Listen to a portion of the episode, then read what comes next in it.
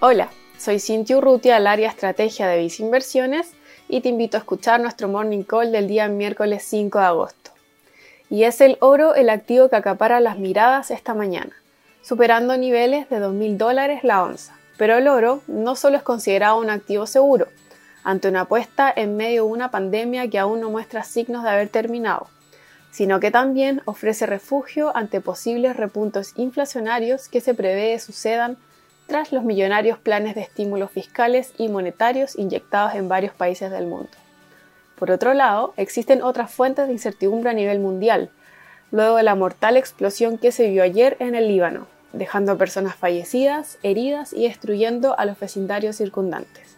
Si bien se estaría hablando de una explosión en una fábrica de fuegos artificiales, no se descarta un ataque intencional o posibles problemas geopolíticos en esa región. Así también, vemos a otros activos de refugio, como la tasa de bonos del Tesoro en Estados Unidos a 10 años, ubicándose en niveles bastante bajos de 0,51%. En Visa Inversiones, dado el contexto de complejo escenario de incertidumbre global, consideramos que es necesario mantener un portafolio diversificado, combinando activos financieros de renta variable con instrumentos de renta fija.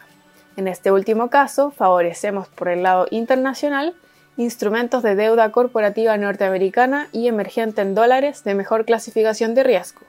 Así también, te recomendamos nuestro fondo mutuo Vice Renta Global.